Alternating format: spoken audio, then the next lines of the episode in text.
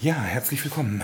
Ähm, diese Predigt ist die erste Predigt ähm, oder der erste Input von einer Jugend- und Mitarbeiterschulung, die ich im Jahr 2022 jetzt äh, erlebt habe und dabei sein durfte.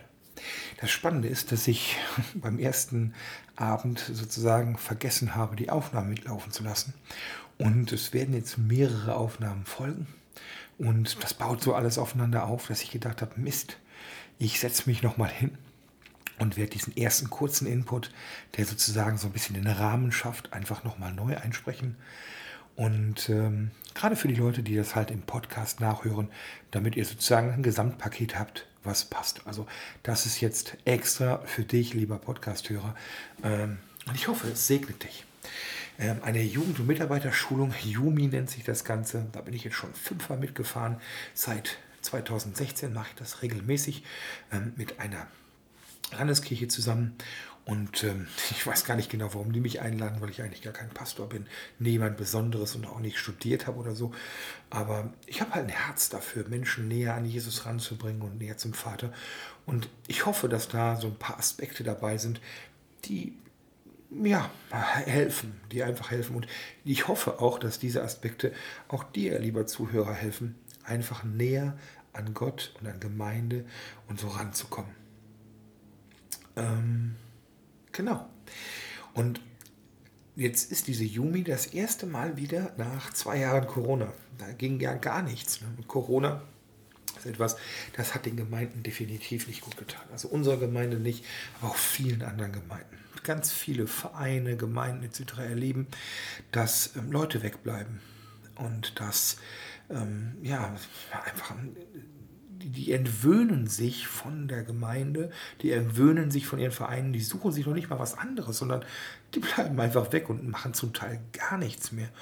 Und das ist eigentlich eine ganz bittere Geschichte. Und ich, ich, erinnere mich irgendwie daran, dass es könnte so wie sein wie Sport. Ich meine, ich, meine, ich mache so selten Sport, aber, aber äh, als ich mal Sport, ich habe mal Kampfsport früher gemacht und wenn ich mal ein paar Wochen nicht da war, dann fällt es schwer, wieder neu reinzugehen. Und auch Vereine, Sportvereine sagen jetzt Momente an, ganz viele Leute verlassen den Verein. Sie haben sich das irgendwie abgewöhnt. Und ganze Gemeinden erleben, viele Gemeinden erleben, dass ganze Jugendarbeiten wegbrechen und nichts mehr da ist. Und auch dieses Mal jetzt mit der Jugendmitarbeiterschulung sind deutlich weniger Leute als in den Jahren vor Corona. Aber die Leute, die jetzt hier sind, die wollen mitarbeiten. Das sind aktive Leute, die Bock haben auf Jesus und ich freue mich total, mit denen da sein zu können. Und falls du jemand bist, der das hörst, der dabei war, Mann, war das eine geile Zeit. So und ja, und ihr anderen, ich hoffe, ihr könnt davon was mitnehmen.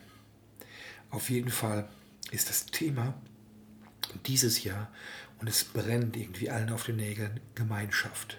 Wir merken, dass das wichtig ist. Wir merken, dass das ein Thema ist. Wir merken, dass nur über Zoom oder digital, da fehlt einfach was.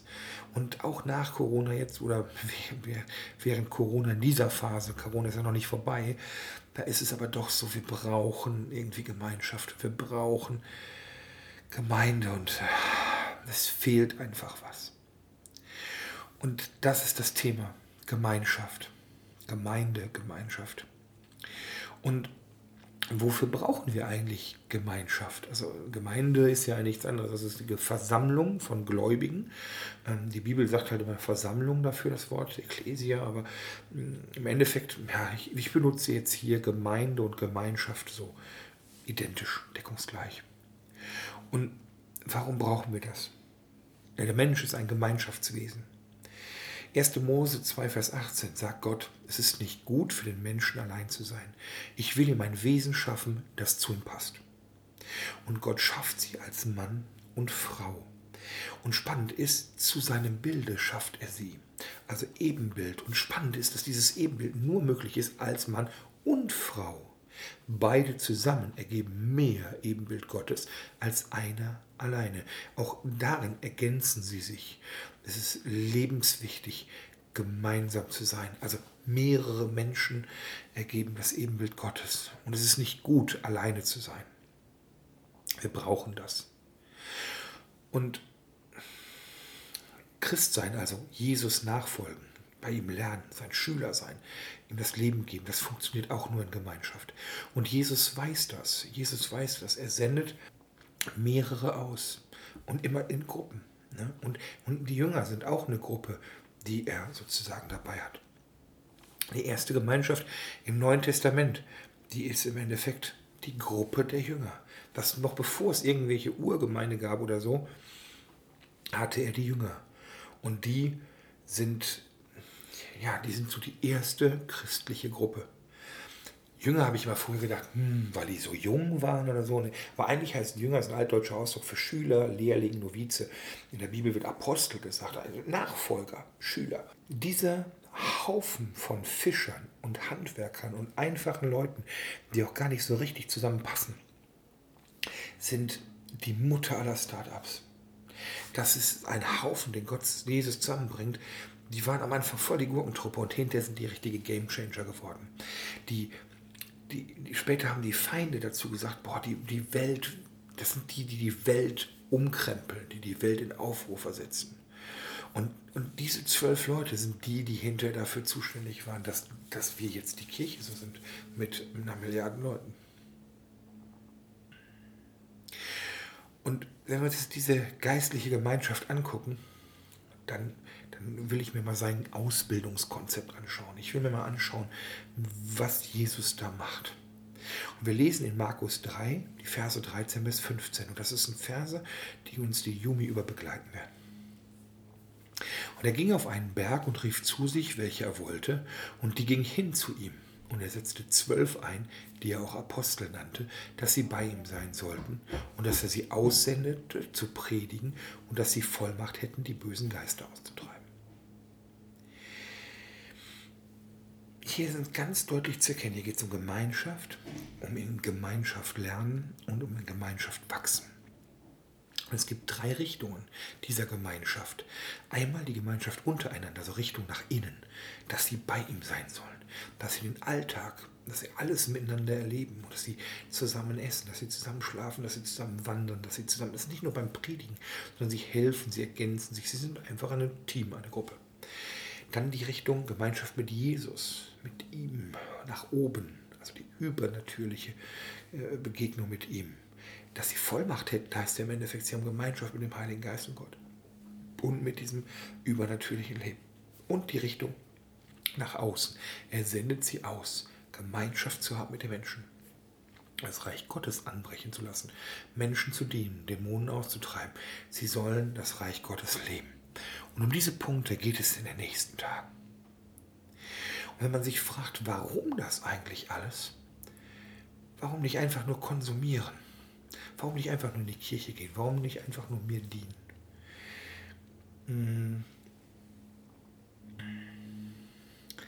So ein Leben bleibt leer, wo Jesus einfach nur so ein Add-on ist in unserem Leben. Aber dein Leben soll reich sein, es soll voller Frucht sein und du sollst Frucht bringen. Und genau so geht es. Jesus ist hier unser Vorbild, wie er das macht. Guckt euch mal an den Dienst Jesu. Das Größte, was er tut, ist der Tod für ihn am Kreuz. Das ist die Grundlage für alles Weitere. Das ist der Hammer, was er da gemacht hat. Ja, der, Tod für uns ist also sein Sterben, sein Auferstehen. Er hat den Tod überwunden. Das ist der Oberknaller. Und danach hat er noch gepredigt, und, oder davor hat er gepredigt, geheilt, Leute befreit vor großen Gruppen. Aber es ist trotzdem sehr begrenzt. Also ich meine, wäre froh, wenn ich so eine Reichweite hätte, dass 15.000 Leute zu meinen Predigten kommen oder teilweise noch mehr. Aber es ist nur ein Mann an einem Ort und deshalb ist es sehr begrenzt.